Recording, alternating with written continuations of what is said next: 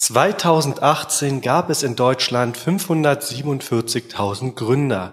Die Zahl ist übrigens stark rückläufig, denn 2015 waren es noch 763.000 Gründer.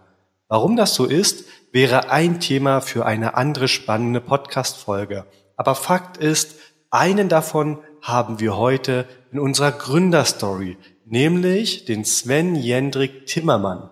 Wenn du wissen möchtest, wie seine ersten vier Jahre als Selbstständiger waren und wie steinig dieser Weg wahrscheinlich bis heute ist, dann bleibe dran und sperre die Lauscher auf. Ladies and Gentlemen, willkommen beim Business Fight Podcast. In der blauen Ecke, Unternehmer und Online-Marketer aus Leidenschaft, Martin Bosi. In der roten Ecke, der Herausforderer. Das Daily Business. Lasst den Kampf beginnen. Unser heutiger Gast. Sven Jendrik Timmermann. Servus, Sven. Grüß dich. Ja, moin. Moin. Sven, bevor wir richtig tief in deine Gründerstory eintauchen, vielleicht erzählst du unseren Zuhörern ganz kurz, was du machst und wer du bist. Ja, äh, mein Name ist halt Sven Jendrik Timmermann. Ich bin norddeutscher Jung, 30 Kilometer westlich von Hamburg. Äh, ich bin seit 2015 selbstständiger IT-Berater und ich beschimpfe mich selber so als der IT-Problemlöser.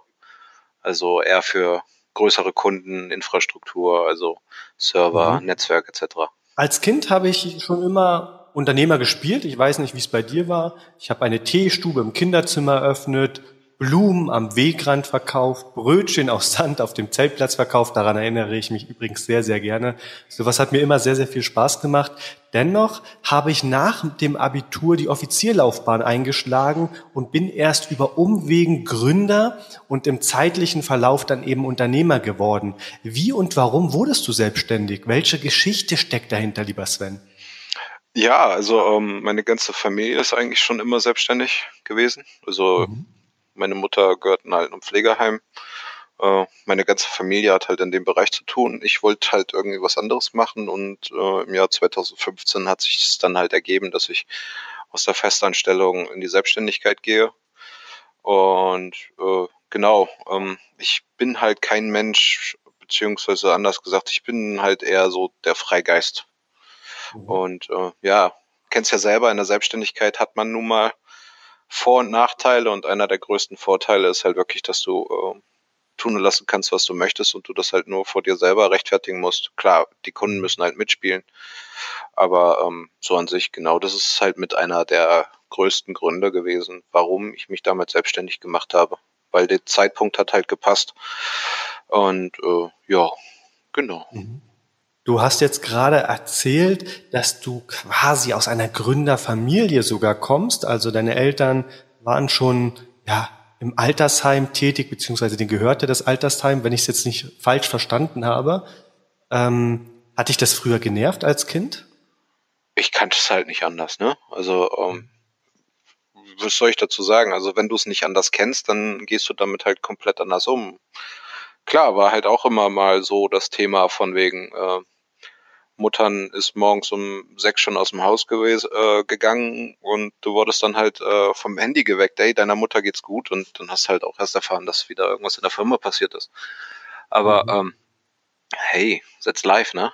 Von nichts kommt nichts. Ja, ich frage nur deshalb, weil ich mir selber immer die Frage stelle, wenn ich irgendwann ein Kind habe, ob ich das Kind so mit in diesen unternehmerischen Prozess in diese Probleme und Herausforderungen mit einbeziehen soll, also es klassisch am Tisch mit beim Abendessen besprechen soll, oder ob ich es so ein bisschen äh, ja außen vorhalten äh, sollte, weil ich immer ein bisschen Angst habe, dass Kinder eben genau diesen Gegen diesen Gegenweg einschlagen. Also sprich, wenn ich jetzt straight einen auf Unternehmer mache, dann wird das Kind eher vielleicht so ein bisschen in eine andere Richtung gehen. Und diese Frage konnte ich mir bis heute nicht beantworten. Deshalb fand ich dies ganz spannend, dass du eben aus so einer Familie kommst und am Ende eben doch Unternehmer geworden bist. Ah, ich muss dazu sagen, das muss jeder selber für sich finden. Also ich tick zum Beispiel komplett anders wie mein Bruder. Ne? Also es ist halt mhm. immer schwer. Ich habe ja äh, einen 16-jährigen Stiefsohn, dann habe ich meinen dreieinhalbjährigen Sohn und noch meine drei Monate alte Tochter. Und wir werden sehen. Vielleicht will der eine äh, Straßenfeger werden und der andere Astronaut. Keine Ahnung. Also ähm, da muss ich halt wirklich sagen, kommt Zeit, kommt Rat. Also, da wird man halt sehen. Ich bin halt so gepolt. Äh, ich war noch nie gerne angestellt, aber das war halt auch einfach immer dem geschuldet, weil ähm, immer gab es irgendwo irgendwelche Einschränkungen. Natürlich arbeite ich jetzt als Selbstständiger um einiges mehr, also 50, 60, 70 Stunden die Woche. Ähm, keine Frage, aber ähm, dafür kann ich mir halt auch mal den Luxus leisten. Oh, ich bin todmüde, ich lege mich jetzt einfach mal schlafen, ne? Mhm. Klar, ich muss die Arbeit, die ich dann verschiebe, weißt du selber, äh, nach hinten wieder aufholen.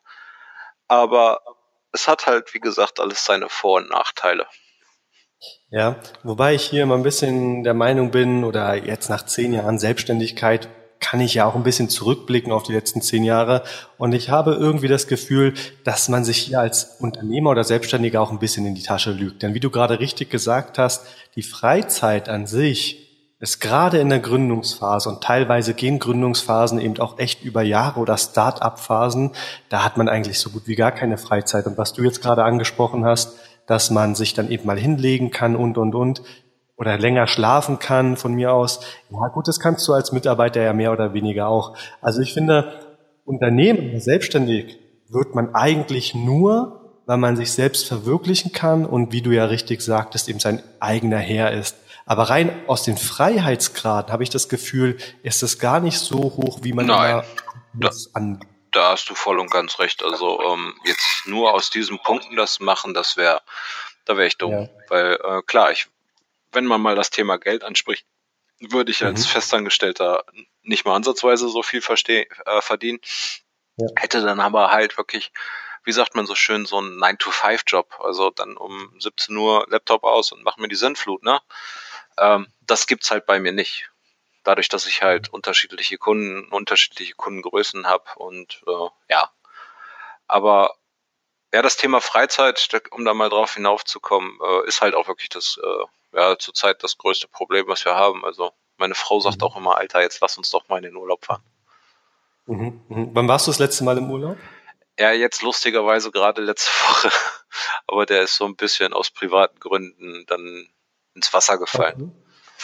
Okay, und davor, wann warst du das letzte Mal davor in dem Urlaub?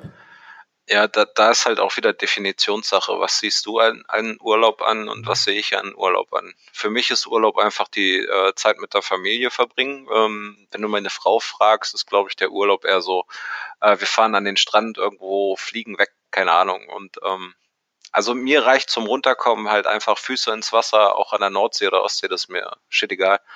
Äh, für meine Frau ist das halt immer so ein bisschen, ja, Okay, dann lass uns mal konkret werden. Wann warst du das letzte Mal wirklich am Strand, hast dich im Flieger gesetzt, bist von mir aus in die Türkei geflogen?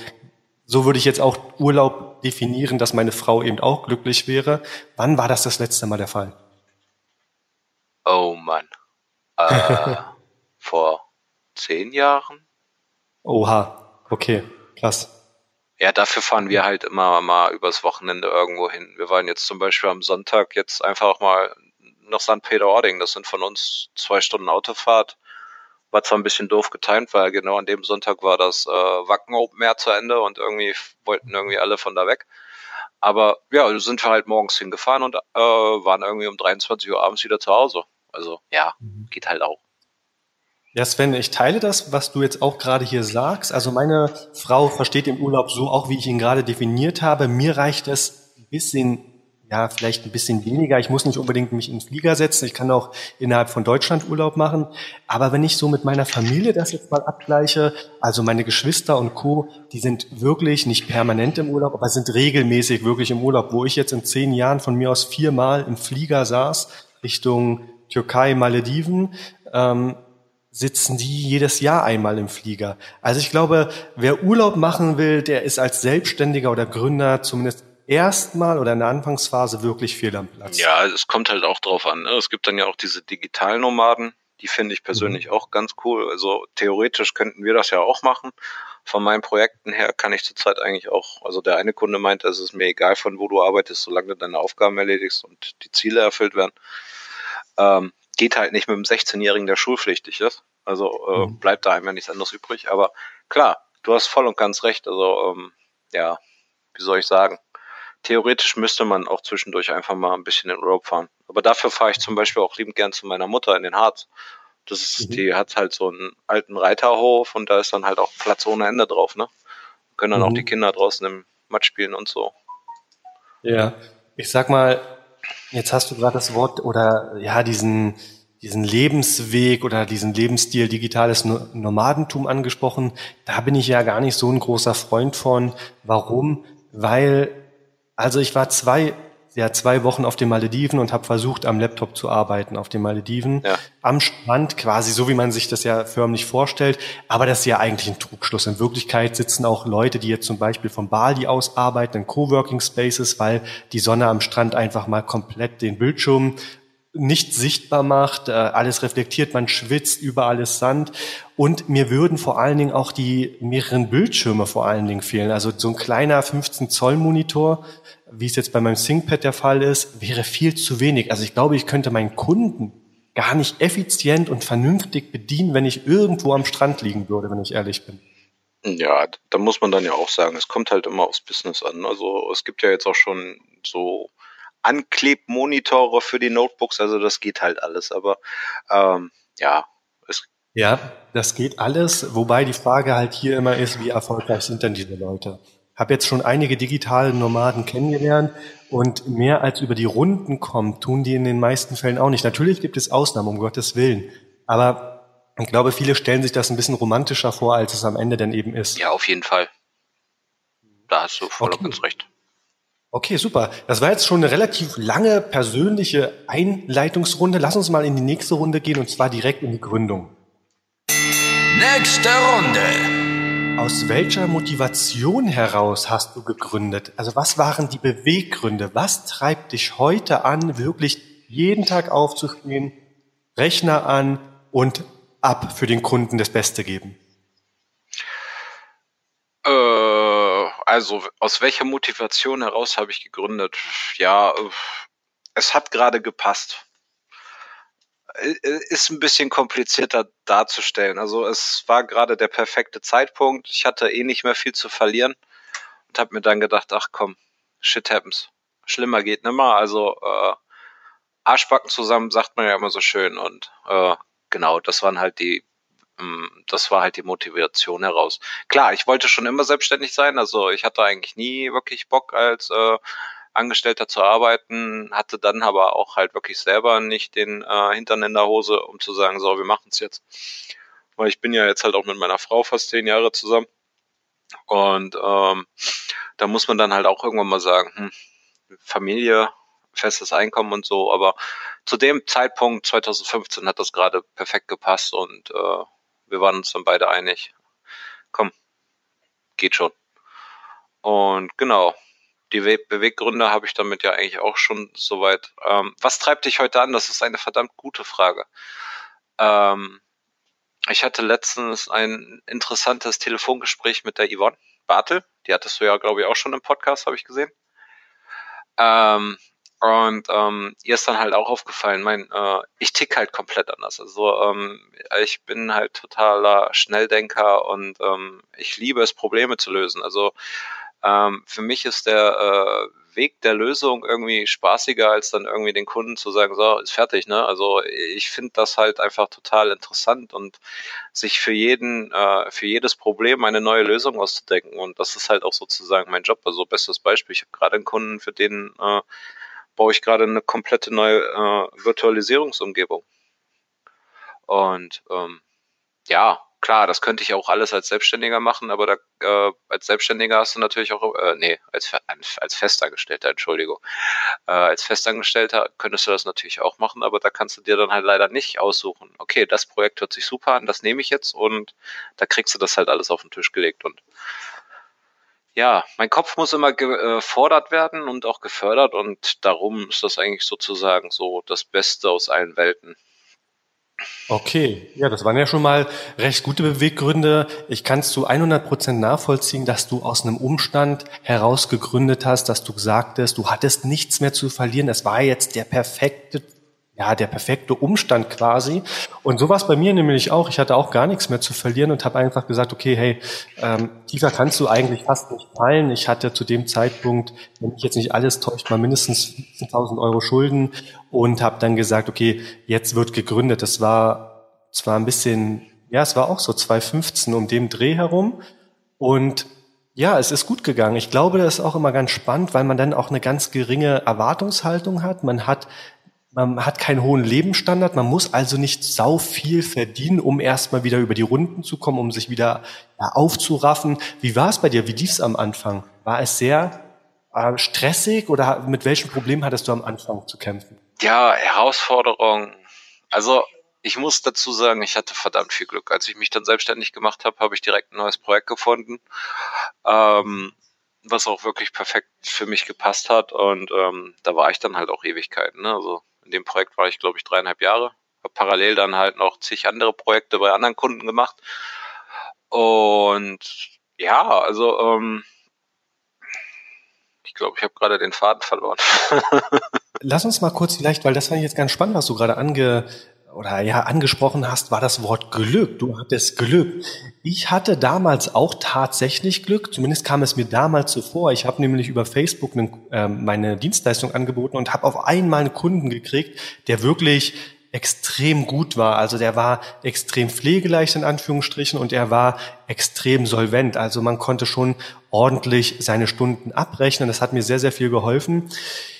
Heute in meinem Facebook-Feed beispielsweise sehe ich halt immer wieder Leute, die einen, ja, darüber erzählen, wie glücklich sie denn sind. Und wenn du das eben auch erreichen möchtest, dann kaufe meinen Kurs oder meine Masterclass. Aus zehn Jahren Erfahrung als Unternehmer weiß ich aber auch, dass die Leute, die das eben immer betonen, wie glücklich sie doch sind, am Ende alles andere als glücklich sind. Was sagst du angehenden Unternehmern, wenn sie kurz davor sind, eben auf solche Sachen, auf solche Leute reinzufallen, quasi solche Kurse zum Beispiel für 97 Euro zu kaufen? Überweis mir das Geld und ich sag dir, dass du jetzt glücklich bist.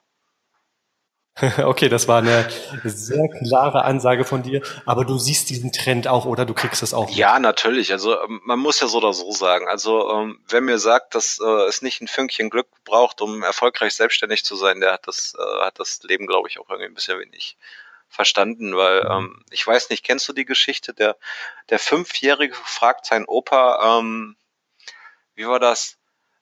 Ähm, was braucht man im Leben? Und der Opa meinte irgendwie, äh, man muss glücklich sein. Und dann ist der Fünfjährige halt in die Schule gekommen und die Lehrerin hat ihn dann gefragt, äh, was ist der Sinn des Lebens? Genau. Und da meinte dann der äh, Junge dann zur Lehrerin, glücklich sein. Da meinte die Lehrerin zu ihm, du hast die Frage nicht verstanden. Und der Junge dann wieder, nein, nein, sie haben das Leben nicht verstanden. Und ähm, ich muss ganz ehrlich gestehen, ähm, das stimmt schon sehr gut man muss einfach sein eigenen, äh, eigenes Glück finden im Leben und ähm, du, bei mir gehört ganz klar dazu ähm, die Selbstständigkeit, weil ich kann mich halt selber hier entfalten, ich kann tun und lassen, was ich möchte. Ich, ich habe eine eigene, äh, keine Ahnung, eine eigene, äh, ein eigenes RZ mir gebaut, also Rechenzentrum. Ist jetzt zwar ein bisschen Techie-Nerd, aber ähm, ich wollte halt einfach gucken, wie funktioniert das alles und so weiter und so fort. Als äh, Angestellter wäre mir das halt äh, einfach nicht möglich geblieben. Und ja, du hast recht, diese, diese ganzen, ähm, komm, bezahl mir jetzt 100 Euro im Monat und ich erkläre dir, was Glück ist oder, oder, oder, oder. Das ist, wie du schon sagtest, totaler ja. Abzocke. Ja, ich glaube auch, das Glück kann man nicht bei jemandem anderes finden. Man muss es bei sich selbst halt suchen. Und in der, in der Vergangenheit, das fällt mir zumindest immer wieder auf. Ich sag mal, wenn man jetzt auf Instagram geht, man sieht da angeblich so tolle, glückliche Menschen, die überall rumreisen und immer happy sind. Und ja, in, in Wahrheit, zumindest kann ich dir lieber Zuhörer sagen, kann ich dir aus eigenen Erfahrungen sagen, dass solche Menschen mit denselben Problemen zu kämpfen haben wie du, die auch mal schlechte Zeiten haben, auch mal unglücklich sind und, und, und. Also schau dir das nicht von den anderen Menschen ab, sondern finde wirklich das Glück bei dir, bei dir im Umfeld. Und es muss nicht immer der teure Restaurantbesuch sein, um glücklich zu sein. Es kann eben auch mal ähm, einfach ein chilliger Abend mit einer Tüte Chips und Netflix sein. Genau. Da stimme ich dir voll und ganz zu. man sagt ja auch, äh, geh deinen eigenen Weg äh, und äh, folge nicht irgendwelchen Fußspuren. Das ist ja auch halt sowas. Ich glaube, nur als Gründer oder am Anfang der Karriere eines Unternehmer, eines Unternehmers oder einer Unternehmerin fällt es eben relativ schwer, weil man das alles noch nicht sortieren kann, was da draußen alles passiert. Es prasselt alles auf einen ein und man glaubt halt, diese Leute sind so dermaßen erfolgreich, man muss jetzt unbedingt so sein wie die, aber am Ende ist es eben eine Falle und man findet halt nie das eigene Glück. Genau. Also ich mache eigentlich immer nach der Prämisse Try and Error. Also ich habe auch schon, keine Ahnung, 10.000 Euro in Sand gesetzt, aber ich wollte es halt einfach ausprobieren und Shit happens, sagt man dazu. Aber äh, wenn du es halt einfach nicht probierst, dann kannst du halt auch nicht herausfinden, äh, ob das was für dich ist oder ob das der richtige Weg ist. Und äh, darum, ich muss halt dazu sagen, seitdem ich selbstständig bin, ja, ich habe äh, ein paar wichtige Freunde und meine Familie natürlich, äh, die frage ich bei manchen Sachen, zum Beispiel Webdesign oder sonst was, weil unternehmerisch, äh, beziehungsweise so, wie ich das bei mir in der Firma mache oder bei meinen Projekten, da können die mir so oder so nicht helfen, die verstehen nur böhmische Dörfer, sagt man ja so schön. Ähm, aber ähm, klar, man, man muss halt einfach sich zwischendurch auch einfach mal mit irgendwelchen Leuten unterhalten können, die dich dann halt ein bisschen und dein Mindset verstehen. Dafür habe ich zum Glück meine geliebte Frau an meiner Seite, auch wenn die mir manchmal echt die, den Hals umdrehen möchte. Ja, das, das wird weniger, desto erfolgreicher du wirst. Ich weiß noch ganz genau, wie in den ersten Jahren meine Frau mir leider, nicht leider, ich kann schon nachvollziehen, wirklich nicht vertraut hat und immer sehr, sehr skeptisch bei allem war, bei jeder Entscheidung, die ich getroffen habe. Und ich bin sowieso jemand, der sagt, Entscheidungen müssen schnell gefällt sein. Also ich möchte mich nicht rückversichern, weil es dann einfach zu lange dauert, dieser Entscheidungsfindungsprozess und das ist wieder ineffizient. Also mit den Jahren kam es dann, dass meine Frau mittlerweile heute eigentlich gar nichts mehr sagt und einfach sagt, ja, mach mal. ja. Ist das bei dir auch so, oder? Ja, ja, also um, als kleine Anekdote am Rande, wir hatten, glaube ich, äh, ich hatte gerade mein Gewerbe angemeldet. Äh, dann flatterte plötzlich hier von irgendwie diese komischen Fake-Briefe. Sah aus wie aus Bonn, von der Umsatzsteuer, ID, Meldezentrale, whatever bitte überweisen Sie jetzt 500 Euro, damit das hier alles seine Richtigkeit hat. Ich war genau drei mhm. Wochen selbstständig, ganz ehrlich. Ich so, ja, mhm. sieht echt aus, keine Ahnung, überweis mal. Mhm. Ja, mhm. passiert halt auch, ne? Also heutzutage, ähm, ja, Sven, also die Anekdote, die du gerade erzählt hast, die ist wirklich Gold wert, weil diesen Fehler machen ganz, ganz viele, gerade der Handelsregistereintrag. Wir tragen sie denn da und da ein. Ich habe jetzt letztens ja vor ein paar Monaten erst gegründet. Bei mir kamen diese Briefe auch. Ich habe es nicht überwiesen, außer aus Versehen hat meine Frau ein überwiesen. Das waren aber irgendwie 75 Euro. Und den hätten wir nicht überweisen müssen. Ja, genau. Und ähm, da muss ich halt auch ganz ehrlich gestehen, das ist halt auch so ein Thema. Ähm, das ist halt echt fies, was da abläuft, ne? Vor allem mhm. bei uns ist dann, das hat dann irgendwie auf drei Jahre waren das dann 1400 Euro oder so. Da sind wir dann auch zu einem Anwalt gegangen, der zufälligerweise dann auch irgendwie spezialisiert war auf diese Firma. Egal. Ich bin mir ziemlich sicher, dass das alles nicht ganz koscher war. Sei es drum. Also du, du, du, du zahlst auch viel Lehrgeld als Unternehmer.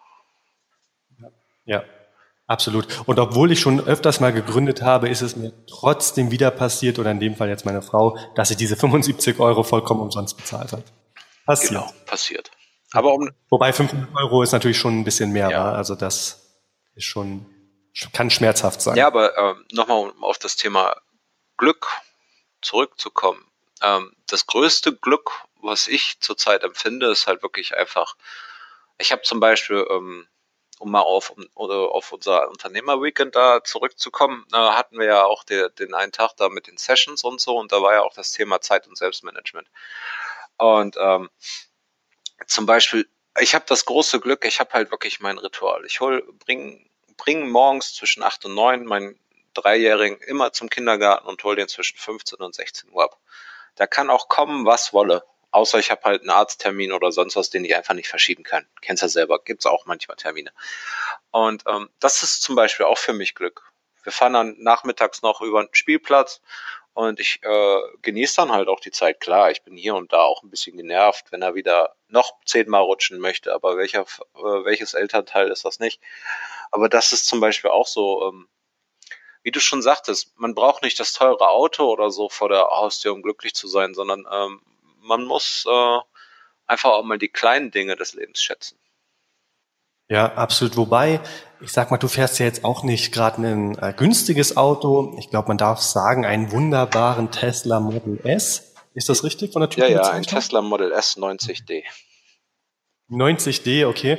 Ähm, ich fahre ja nun auch nicht gerade ein äh, günstiges Auto. Ich muss dir aber ganz ehrlich sagen, dass ich mich jedes Mal, wenn ich das Auto jetzt zum Beispiel sehe, immer daran erfreue. Ich glaube, wenn man mit Demut und Reflexion an solche Sachen herangeht, dann können auch materialistische Dinge einen durchaus äh, Freude Natürlich, bereiten. du, ganz ehrlich, den Tesla habe ich mir damals geholt, weil ich mir wirklich zwei Jahre, den habe ich mir 2017 geholt, im März da war ich dann halt genau fast zwei Jahre selbstständig und ich habe mir halt wirklich, Entschuldigung, wenn ich so sage, den Arsch aufgerissen. Ähm, und äh, lustige Geschichte, der Steuerberater meinte irgendwann, Alter, du musst Geld ausgeben. Ich so, äh, wie soll ich denn Geld ausgeben? Weil, ähm, kennst ja selber, ich habe kein wirkliches Büro, halt mein, keine Ahnung, 10 Quadratmeter Raum, den ich damals hatte das war halt nicht so wirklich, um die, den äh, äh, Gewinn ein bisschen zu schmälern oder so. Und dann habe ich mir halt irgendwann gesagt, okay, jetzt komm, Butter beide Fische. Und dann hole ich mir jetzt halt einen schicken äh, Firmenwagen, weil sonst bin ich halt immer mit meinem äh, alten Audi durch die Gegend gekutschert. Und ähm, genau, den hat dann meine Frau gekriegt und ich habe mir dann halt das Tes den Tesla geholt. Ja, sehr, sehr cool. Und das motiviert dich wahrscheinlich heute noch, oder? Wenn du ihn immer siehst, also so geht's mir zumindest, wenn ich aufs Fenster schaue und mein Auto da unten stehen sehe, dann motiviert mich das ungemein, immer noch ein bisschen eine Schippe draufzusetzen. Ja, natürlich, aber ich muss ganz ehrlich gestehen, da habe ich halt so ein bisschen den Unterschied mit dir. Ich habe halt meine Kids zu Hause, das hast du ja noch nicht. Ähm, klar, ich müsste mein Auto mal waschen, fällt mir gerade auf, wenn ich rausgucke. das ja jetzt die Kinder, die dürfen das machen. Äh, nein. da kommt keiner ran. Aber ja, okay. du hast voll und ganz recht. Also Glück ist wichtig. Und wer nicht glücklich ist, ja. der bricht irgendwann zusammen. Absolut, absolut. Okay, dann kommen wir mal zur nächsten Frage und zwar unsere Wirtschaft boomt, die Unternehmen bekommen keine Mitarbeiter und die Mitarbeiter können den Unternehmen ihre Kondition quasi schon diktieren. Gefühlt war es nie einfacher Geld zu verdienen als in der heutigen Zeit. Das bedeutet, viele stürzen sich dann einfach in die Selbstständigkeit, also einfach ins Blaue hinein. Hast du das vernünftig geplant oder bist du auch einfach ins Wasser gesprungen? Ich bin ins Wasser gesprungen und zwar mit riesengroßen Anlauf. Und wie war deine Erfahrung? Hättest du's, würdest du es heute nochmal so machen? Ich würde, also Selbstständigkeit würde ich genauso machen, wie sie jetzt ist. Mhm. Also ich würde vorher vieles anders machen, dass ich, dass ich, äh, Entschuldigung, äh, dass ich äh, wahrscheinlich ähm, vorher viel früher die Reißleine ziehe und mich nicht so weit in den äh, Abgrund schieben lasse bevor ich zur Entscheidung komme, ich mache mich jetzt selbstständig. Okay, also war es bei dir schon wirklich, als du gegründet hast, ich sage jetzt mal nicht kurz vor knapp, aber da war es schon, also, da musstest du dir jetzt einfach dich gründen, weil dich zu viel abgefuckt hat in deinem alten genau, Unternehmen. Genau, äh, ja, das ist jetzt einfach mal so okay. stehen, ja. Okay, sehr gut.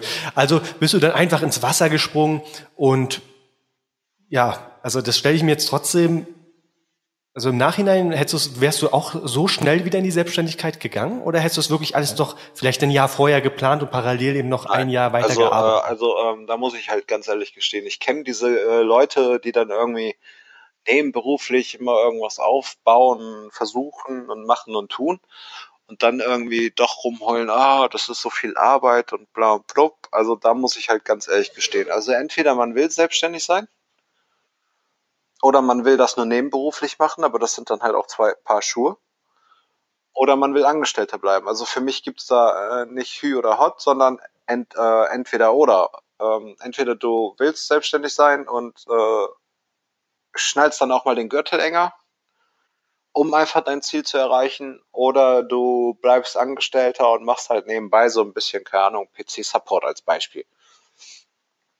Also, nee, also die Selbstständigkeit würde ich wahrscheinlich genauso machen, wie sie jetzt ist, weil bis jetzt, äh, klar, äh, wie du ja äh, schon mal gesagt hattest, ähm, man hat viele Auf und Abs, aber ähm, nö, also die Selbstständigkeit war so mit das Beste, was ich in den letzten vier Jahren bis auf meine Kinder eigentlich auf die Reihe gekriegt habe.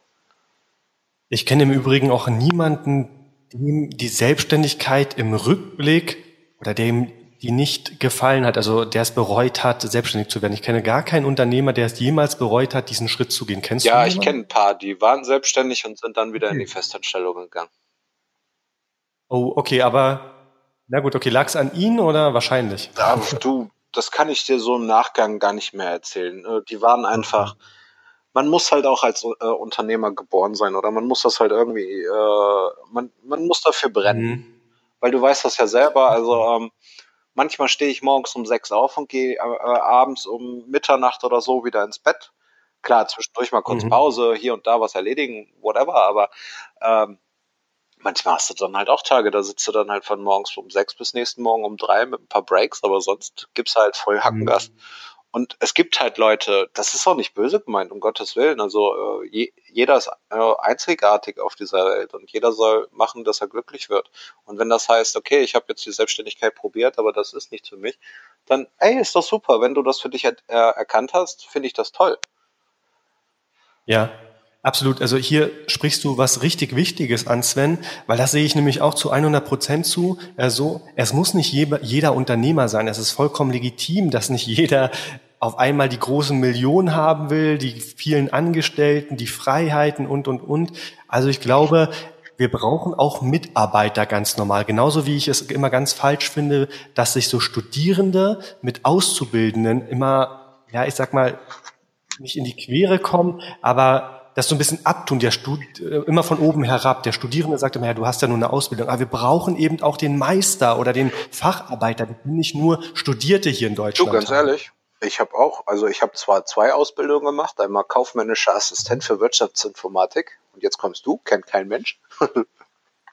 äh, und danach nochmal, weil meine erste Ausbildung leider keine kannte, ähm, habe ich noch einen Fachinformatiker für Systemintegration hinterhergehangen ähm, weil der, die Bundeswehr mich halt nicht wollte. Haben mhm. mich halt ausgemustert. Ähm, okay. Bin ich dann halt nochmal in die zweite Ausbildung gegangen und mehr habe ich halt auch nicht. Klar, ich habe äh, alles, was ich kann und weiß und so, habe ich mir halt selber beigebracht. Und ähm, die, dieses, was du da gerade meintest, von wegen, du bist ja nur Azubi. Also äh, zeig mir mal einen Student, der so viel Kohle verdient wie ich. Hört sich jetzt zwar arrogant an, aber hm. Ja, absolut. Das stimmt. Ich muss ja dazu ähm, gestehen, dass ich ja nicht mal einen Studiumabschluss habe. Ich war ja bei der Bundeswehr und habe den Bachelor dort gemacht, beziehungsweise war gerade dabei, die Thesis abzugeben. Habe ich dann aber nicht abgegeben, weil sonst wäre ich ja aus der Bundeswehr nicht rausgekommen. Also du hast ja wenigstens noch ein bisschen was vorzuweisen. Ich habe ja nicht mal einen Studiumabschluss, Studienabschluss. Eine Anekdote noch nebenbei, weil du gerade darüber gesprochen hast, dass man als Unternehmer eben ein bisschen für brennen muss oder als Unternehmer dafür brennen muss, Leidenschaft haben muss. Man muss eben auch mal in der Lage sein, relativ lange am Stück zu arbeiten. Ich hatte jetzt eine Woche lang letzten Dienstag habe ich mir wahrscheinlich die Rippe gebrochen oder angebrochen. Ich weiß es nicht. Es tut auf jeden Fall verdammt weh und ich war noch nicht beim Arzt. Dann hatte ich die Mittelohrentzündung. Die ist jetzt immer noch äh, leider äh, bei mir dort. Und ich höre ja gerade auf mit Kaffee trinken, Energy und kein Tabak mehr. Also diese Woche war irgendwie brutal. Das führte aber dazu, dass ich mal so gegen 18 Uhr, 17.30 Uhr mal zu Hause war und mal erst um 9 Uhr ins Büro gegangen bin. Ich wusste ja gar nicht, was ich mit der ganzen Zeit noch anfangen soll. Ich bin auch nicht zum Sport gegangen oder so. Also ich saß wirklich mal um 17, 18 Uhr auf der Couch und konnte einfach mal nichts tun. Das war schon ein echt geniales Gefühl. Ja, das glaube ich dir. Aber ein Tag ohne Kaffee wäre bei mir echt, boah, Respekt. Ich werde damit, ich werde damit wieder anfangen. Jetzt ist mein dritter Tag gerade. Ich werde damit wieder anfangen, aber ich will kurz meinen Körper mal komplett aus dieser Suchtphase rausbringen. Ja, du, ja, weißt du? kann ich voll und ganz verstehen. Wenn ich jetzt noch aufhören würde zu rauchen, dann, dann wäre ich ja hier voll der Krösus. Kein Alkohol, dann keine Zigaretten mehr. Junge, Junge, Junge. Ja, ja. Ich, will, ich merke auf jeden Fall, ich komme mir nicht mehr vor wie so ein Getriebener, sondern ich bin viel ruhiger geworden. Das, das merke ich direkt jetzt seit einer Woche schon. Okay, aber das ist ein anderes Thema. Lass uns mal kurz zur Kundenakquise kommen. Und zwar, die wird ja erfahrungsgemäß unterschätzt. Also Gründer arbeiten am Projekt und wenn es dann perfektionistisch gelauncht wird, passiert eben nichts. Also wie hast du Kunden akquiriert? Als IT-Experte ist es wahrscheinlich jetzt nicht so einfach. Ich meine, es ist keine Dienstleistung, die man eben auf Facebook oder in Facebook-Gruppen anbietet. Wie akquirierst du Kunden? Wo ist dein Geheimnis? Du wirst lachen. Im Endeffekt ist es so in meinem Bereich sogar sehr einfach. okay. Weil ähm, ich habe halt ein Profil, das musst du dir vorstellen wie ein Lebenslauf. Ähm, da stehen halt meine Aufgaben drin, meine Projekte. Bei manchen Kunden, die ich nennen durfte, stehen halt auch die Kundennamen drin. Ähm, mhm. Klar, hier und da ein bisschen Vitamin B, gute Kontakte, keine Frage, aber es gibt halt äh, in meinem Bereich halt diese großen Headhunter-Firmen. Ich weiß nicht, darf man Firmennamen hier nennen? Keine Ahnung. Ja, äh, Hayes, Computer Futures, äh, Etango ähm, und wie sind Questax. Ähm, wenn du da halt zum Beispiel mhm. dein Profil in die Datenbank aufnimmst, Gulp, ganz klar, äh, dein Profil da in die Datenbank aufnimmst und du das halt auch stetig pflegst, kriegst du halt auch äh, andauernd, äh, ja, ist das sehr interessante äh, Projekte zugeschickt. Also ich könnte theoretisch noch fünf Leute wie mich beschäftigen. Okay, das ist aber ein interessanter Tipp, Sven. Also einfach mal in so Headhunter-Datenbanken eintragen lassen oder eintragen und dann eben hoffen, beziehungsweise wie es jetzt bei dir klingt, ist es ja fast gesetzt, dass man dann eben Aufträge darüber genau, bekommt. Genau, weil das, das größte Problem, was halt viele haben, kennst du ja wahrscheinlich, na, kennst du vielleicht auch. Also im IT-Bereich ist das ja leider ganz schlimm, dieses Thema Scheinselbstständigkeit und die Firmen haben mhm. halt Angst, oh mein Gott, dann kommt die deutsche Rentenversicherung und macht eine Prüfung und bla bla bla. Der äh, Verbund Deutscher Selbstständige hat ja auch gerade ein Riesenschreiben an den Bundesarbeitsminister und so weiter ähm, rausgebracht. Also es ist wirklich ein bescheidenes oder sorry, wenn ich so sage, echt beschissenes Thema, diese ganze Nicht-Rechtssicherheit meine Kunden fangen jetzt auch gerade wieder an, weil die äh, deutschen Leute da irgendwie tolle Gesetze geschrieben haben, die halt den Postboten in der dritten oder vierten Firma unten drunter beschützen soll. Aber an diese IT-Selbstständigen oder so wurde halt wieder komplett nicht gedacht und diese ähm, Gesetze halt leider so schwammig geschrieben, dass es halt für alle Selbstständigen gilt.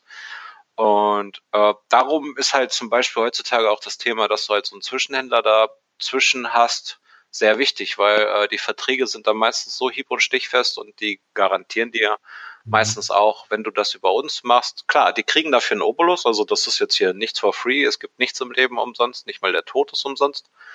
Ähm, die kriegen dann halt was von deinem Stundensatz ab. Und äh, genau, aber darüber kriegst du dann halt meistens noch eher Projekte. Ich habe halt zum Beispiel auch versucht, hier äh, lokal mehr zu machen, weil meine Kunden sind halt europaweit. Ähm, aber das funktioniert halt zurzeit einfach nicht. Und darum arbeite ich da halt zusammen. Die kriegen halt ein bisschen äh, Summe X äh, von meinem Stundensatz, beziehungsweise ich sag denen meinen Stundensatz, die packen dann noch ein bisschen was drauf und der Stundensatz geht dann halt an den Kunden raus.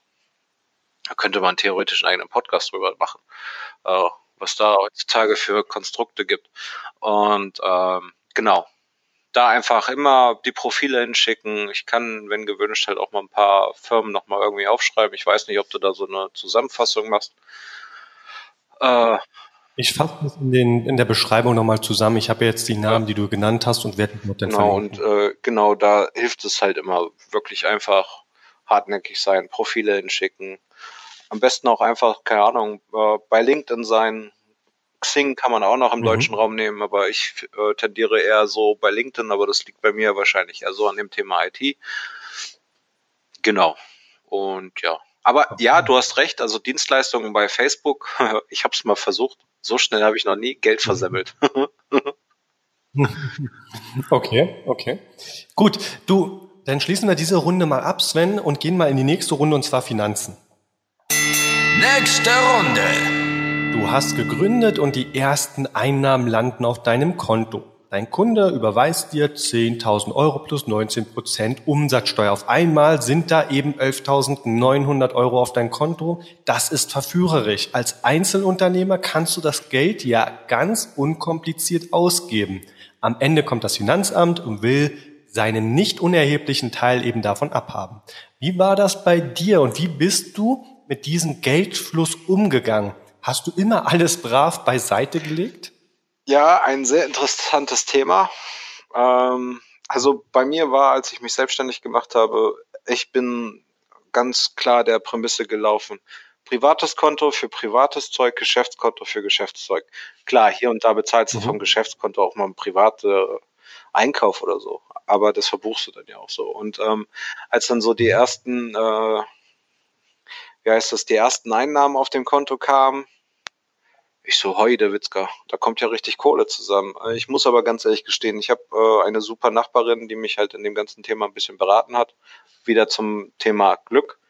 Ähm, und äh, die meinte halt auch, lass die Kohle liegen. Nicht wegräumen, nicht ausgeben. Lass sie liegen. Wir müssen erstmal gucken, da hatte ich dann halt wieder ein Pech. Ich hatte damals leider einen sehr bescheidenen Steuerberater, der mir nicht gesagt hat, hey, wenn du, äh, weil als du damals den, als ich damals den Finanzamt Fragebogen ausgefüllt habe, da war das alles noch auf nebenberuflich, weil ich wollte das halt mal damals eigentlich äh, so ein bisschen pipapo. Ich habe halt für ein paar Freunde ein bisschen was gehostet, ähm, habe das dann halt alles äh, ordentlich umgemeldet und alles richtig gemacht und beim Fragebogen damals, das war halt noch dieser Finanzamt-Fragebogen für nebenberuflich, da habe ich dann halt, keine Ahnung, 5000 Euro Einnahmen im Jahr eingegeben und mein Steuerberater hat mir leider nicht gesagt, hey Alter, du bist jetzt hauptberuflich selbstständig, sag dem Finanzamt doch mal, dass du jetzt ein bisschen mehr Kohle verdienst. Dann kommen die zwar direkt mhm. und halten die Hand auf, aber dann kannst du direkt alle drei Monate ein bisschen abdrücken. Ende vom Lied war nach zwei Jahren, weil du hast ja das erste Jahr, zahlst du dann ja eigentlich gar keine Steuern, bis auf die Umsatzsteuer, die du halt je, äh, jeden Monat bis zum zehnten abdrücken musst. Äh, mhm. und dann kommt halt irgendwann nach einem Jahr dann der Steuerberater, macht die erste Steuererklärung fertig und du kriegst dann halt direkt erstmal einen Herzinfarkt. Weil der Steuerberater dann meinte, ja, also summa summarum inklusive von 2015 plus die Nachzahlung für 2000, äh, nee, Vorauszahlung waren das. Ja, für 2016 mhm zahl mal als Beispiel, keine Ahnung, 150.000 Euro. Und du denkst du, oh, what the fuck? War sehr lustig, weil unsere EC-Karte war gar nicht für so eine Summe freigeschaltet. Und nein, also äh, ganz klar, also ähm, es ist wirklich verführerisch. Ähm, viele äh, Konten, keine Ahnung, wenn du irgendwie so eine Online-Bank nimmst, wovon ich halt so als erstes Geschäftskonto ehrlich gesagt die Finger von lassen würde, sondern da wirklich noch oldschool zu einer Bank vor Ort gehen würde. Ähm, ja, es war sehr hart. Also die ersten zwei Jahre, da, da haben wir halt wirklich drauf geachtet, äh, weil wir ja auch erstmal das Gefühl dafür kriegen mussten, was ist jetzt eigentlich geschäftlich, was ist privat und so weiter und so fort. Aber du hast recht. Ich kenne da viele, die da mhm. wirklich ganz stark auf die Nase gefallen sind. Ja, also einer sitzt oder hörst du jetzt gerade, ich bin damit nämlich richtig auf die in Anführungsstrichen Fresse geflogen. Wir haben auf einmal wirklich Umsätze generiert. Also wir waren ja dann ich sag mal, binnen eines Jahres auch 2,5 Millionen Euro Umsatz und 250.000 Euro Gewinn. Da kam also einiges rein an Geldern, aber wir haben die Liquidität komplett unterschätzt und haben das Geld wirklich nur so rausgehauen. Am Ende des Monats wussten wir teilweise, wir waren drei Geschäftsführer, wir wussten gar nicht, wo die Gelder hingegangen sind, ja, ob in Essen, in teure Uhren, in Autos und, und, und. Also, das war ein Fehler, den mache ich heute auch gar nicht mehr. Wenn ich etwas ausgebe, gebe ich wirklich nur fürs Unternehmen aus, aber privat habe ich einen ganz, also einen, einen Stunden, nicht einen Stundenlohn, sondern ein Festgehalt und alles, was darüber hinaus geht, bleibt wirklich auf dem Konto. Ja, da muss ich halt sparen. Aber ich würde das Geld heute nicht mehr zum Fenster rauswerfen. Das habe ich damals wirklich falsch gemacht. Ja, so geht's halt sehr viel. Ne? Also ich hatte halt den, wirklich den Vorteil, meine Nachbarin hat mir halt direkt gesagt, Alter, lass es. Und ich habe mich da halt mhm. auch wirklich ganz stark dran gehalten. Und das hat uns halt wirklich ja. den Arsch gerettet, als dann wirklich die erste Steuer nach beziehungsweise Vorauszahlung dann Ende 2016 kam. Ja, da hast du auf jeden Fall eine gute Nachbarin gehabt. Ich sag mal, man ist in solchen Fällen dann manch, manchmal auch ein bisschen größenwahnsinnig. Man denkt ja, hey, was kostet die Welt? Äh, auf einmal hast du 250.000 Euro Jahresgewinn. Ähm, ja, ich kann mir alles erlauben, alles leisten, ich weiß alles besser. Ja, weit gefehlt. Dann kam der große Knall und wir mussten die, ich habe meine Anteile ja dann verkauft an der Firma, aber wenn ich mir heute die Firma so angucke, sie existiert zwar noch, ist aber auf ein Minimum zusammengeschrumpft, was ich im Übrigen sehr bedauere, aber das lag wahrscheinlich auch an der mangelnden Liquidität.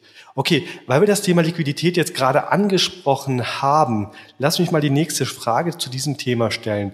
Öffentlich wird nicht oft darüber gesprochen, aber wenn ich eines eben aus meinen Unternehmungen gelernt habe, vernachlässige niemals die Liquidität. Sie kann dir das Genick brechen. Wie gehst du mit Kunden um, die eine nicht so tolle Zahlungsmoral an den Tag legen? Da habe ich, wie, äh, das ist halt wieder so ein Vorteil bei den Zwischenhändlern. Also ich habe zwei, drei Kunden, die ich direkt betreue, also wo kein Zwischenhändler dazwischen ist, aber alle anderen Kunden, da hängen halt meistens äh, immer so ein Zwischenhändler dabei und da habe ich halt den Vorteil, ich krieg meine Kohle. Wenn der Kunde bei denen nicht bezahlt, ist das nicht mein Problem. Also ich hatte mal ein, zwei Kunden, wo die Zahlungsmoral hecht unter aller sauber. Da bin ich dann halt auch hingegangen und habe dann halt auch einfach gesagt, so, äh, also äh, dann lass mal schnacken. Wo ist das Problem? Also bitte jetzt hier mal die Rechnung bezahlen, sonst bin ich halt auch kackenreist und fahre eure Systeme runter. Und dann war das Thema eigentlich auch. Also ich hab, hatte toi toi toi ähm, nie das Problem, also dass hier wirklich große Summen offen geblieben sind bei mir. Okay, gut, das ist schon mal sehr, sehr gut. Ähm, mein Tipp an dieser Stelle ist, ich würde Kunden an sich, wenn es wirklich zahlende Kunden sind, wo ich weiß, die bezahlen eben nach drei, vier Monaten, aber eben nicht nach zwei Wochen, würde ich niemals abmahnen, weil jeder, der eine Abmahnung rausschickt, erzeugt bei dem Kunden immer ein gewisses Unwohlsein. Ihr könnt dem dann auch nichts mehr verkaufen, weil er erstmal zusehen muss, seine Liquidität selbst auf den, in den Griff zu kriegen. Was wir also machen ist, wir geben ihm quasi unsere Dienstleistung auf Kredit. Er kriegt kann ganz normal weiterkaufen, muss aber im vier Monate später erst bezahlen. Ganz einfach deshalb, weil wir bei dem Kunden eben kein Unwohlsein erzeugen wollen. Und das erzeugt man immer meiner Meinung nach mit einer Mahnung. War meiner Meinung nach auch damals ein Grund dafür, warum wir so dermaßen schnell gewachsen sind, weil wir einfach gesagt haben, hey, kommt alle zu uns, ihr habt halt ein enorm krasses Zahlungsziel, wir treten euch auch nicht auf die Füße und das hat echt sehr, sehr gut geklappt. Klar, ich habe jetzt gerade was von Liquidität gesprochen, das spielt damit rein, hätten wir es vielleicht doch angemahnt, dann wäre mehr Liquidität sofort reingekommen, aber so war es nun mal damals. Okay, du hattest aber keine schlechten Erfahrungen mit der Zahlungsmoral. Nö, ja, hier und Kunden. da mal, aber ähm, ich habe halt aber auch nur bei den meisten Zwischenhändlern ist ein Zahlungsziel von 30 Tagen. Ich habe einen Zwischenhändler, da ist 45 mhm. Tage. Ähm, wenn ich so direkt mit den Kunden abrechne, habe ich 14 Tage. Okay, gut. Welches Tool nutzt du denn für die Rechnungserstellung? Hast du einen Steuerberater oder machst du alles also, selbst? Äh, für die Rechnungserstellung benutze ich zurzeit EasyBill. Äh, mhm. Steuerberater habe ich und würde ich auch jedem empfehlen. Ganz ehrlich, das äh, Steuergesetzbuch ist äh, verdammt dick und da gibt's halt so viele, mhm.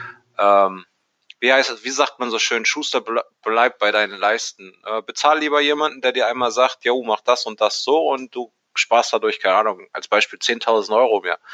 Äh, und das hat dich, diese Information hat dich jetzt 100 Euro gekostet, anstelle, wenn du dich da jetzt drei Wochen einliest, um das selber zu verstehen. Ähm, darum ganz klar Steuerberater. Ich habe halt noch äh, eine ähm, Hilfe, die mir die Buchhaltung macht. Ähm, mhm. Und genau, aber da geht halt einmal äh, monatlich alles zum Steuerberater, der kontrolliert das einmal gegen, korrigiert, wenn was nötig ist und sonst ist halt eher so mit dem Steuerberater das Thema, äh, wie kann man weiter wachsen, weil ich habe da noch mhm. so ein paar Ideen im Hinterkopf. Okay, ja, auf die Ideen können wir gleich kommen und zwar in die nächste Runde, nämlich Persönliches. Nächste Runde. Also zuerst die Frage, wie hat dein Umfeld auf diese Veränderung in deinem Leben reagiert? Ich meine, die Veränderung liegt jetzt schon seit vier Jahren ja hinter dir. Du hast du gegründet 2015. Hast du bedingungslose Unterstützung erfahren oder gab es auch Leute, die sich von dir abgewendet haben? Also ähm, mein Freundeskreis ist so oder so sehr klein. Also ähm, hört sich zwar total arschig an, aber wenn du äh, nichts erwartest, wirst du auch nicht enttäuscht.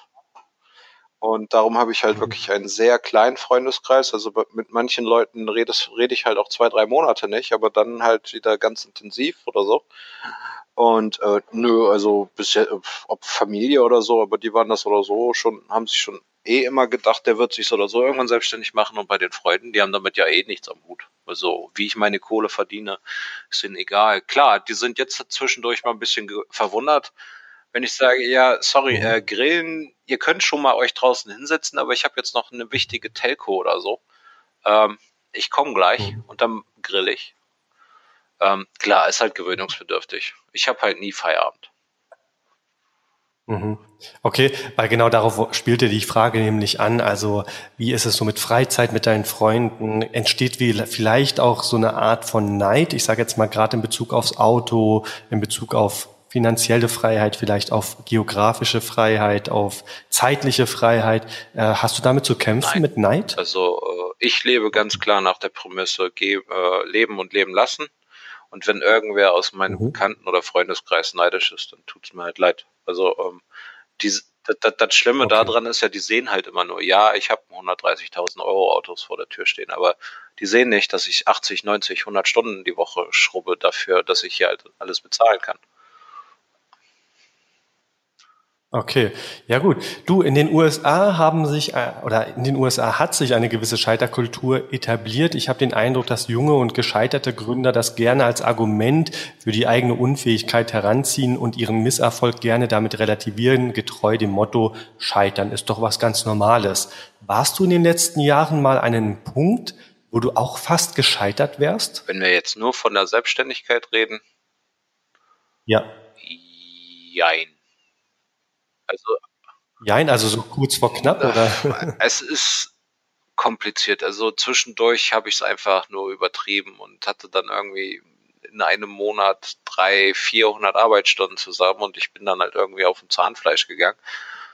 Ähm, du, mein äh, letztes Jahr war ich nur unterwegs, also äh, von Luxemburg nach Duisburg, nach Düsseldorf, nach Frankfurt. Ach, frag mich, wo ich am besten nicht war ist, glaube ich, einfacher. Und äh, irgendwann hat sich dann halt mein Körper einfach mal gemeldet und gesagt, so, Alter, äh, es reicht jetzt. Hat, hat mir halt Diabetes Typ 2 gegeben, ne? Und hat gesagt, so, Meisterlampe, jetzt achte mal ein bisschen mehr auf dich. Und seitdem ich das halt habe, versuche ich halt auch einfach ein bisschen mehr zu achten. Und das ist halt auch das größte Thema. Ja, dieses Scheitern und wie du schon gesagt hast, dieses, diese Unfähigkeit, ähm, ihres Misserfolgs. Nein, also so schlimm war es nie. Klar, jeder Unternehmer, jeder Mensch hat mal einen äh, Durchhänger, keine Frage. Aber dass ich wirklich kurz vor Exitus war und die ganze Firma an, den, äh, an die Wand gefahren hätte, nein. Da passe ich ganz gut drauf auf. Okay. Ähm, du hast ja gesagt, du hast noch so ein paar Projekte in der Pipeline oder hast noch einiges vor. Kannst du uns grob beschreiben, was das ist? Ja, oder ist das noch ganz geheim? geheim nicht. Äh, ich interessiere mich zum Beispiel ganz klar für das Thema Immobilien, weil, weißt du selber, das deutsche Rentensystem kannst du in der Pfeife rauchen. Ähm, dann will ich halt hier und da nochmal gucken, was man noch machen kann. Ähm, vielleicht mal hier Coworking Space in der Nähe aufmachen. Ach du, ich, ich bin erst 31, ich will einfach mal ein bisschen rumprobieren. Und wenn das heißt, dass ich halt ein bisschen Geld verbrenne, dann ist das halt so. Ähm, Okay. Also Coworking Space kenne ich hier einen in Reutlingen, die haben, sind leider insolvent gegangen, war ein sehr, sehr guter Freund von mir, hatten auch eine GmbH und das hat leider nicht geklappt. Es gibt aber natürlich Modelle, wo es klappt, aber da hat es nicht geklappt. Also wenn das mal finalisiert wird bei dir, komm gerne auf mich zu. Ich kann dir da den ein oder anderen Tipp oder die ein oder andere Erfahrung ja, gerne gern. Ich hatte ja auch mal da bei uns in der gemeinsamen Facebook-Gruppe da äh, vom Dominik, genau, den hat es ja auch schon. Ähm, mal rumgefragt und da kamen ja halt auch schon viele Tipps. Das ist nichts Festes. Also ich will auch mal hier lokal irgendwie eine LAN-Party planen, weil äh, äh, diese Dreamhack, ich finde die halt total faszinierend. Da in Leipzig oder in Schweden ist die ja hauptsächlich. Ähm, halt hier einfach mal so im kleinen, äh, eine kleine LAN-Party machen. Aber das ist halt einfach nur ein bisschen Spielerei. Einfach mal rauskommen, mal was anderes machen und nicht jeden Tag irgendwie äh, Architekturen für mehrere hunderttausend Millionen Euro oder sonst was zu planen, sondern einfach mal ein bisschen Spiel glücklich sein. Ja.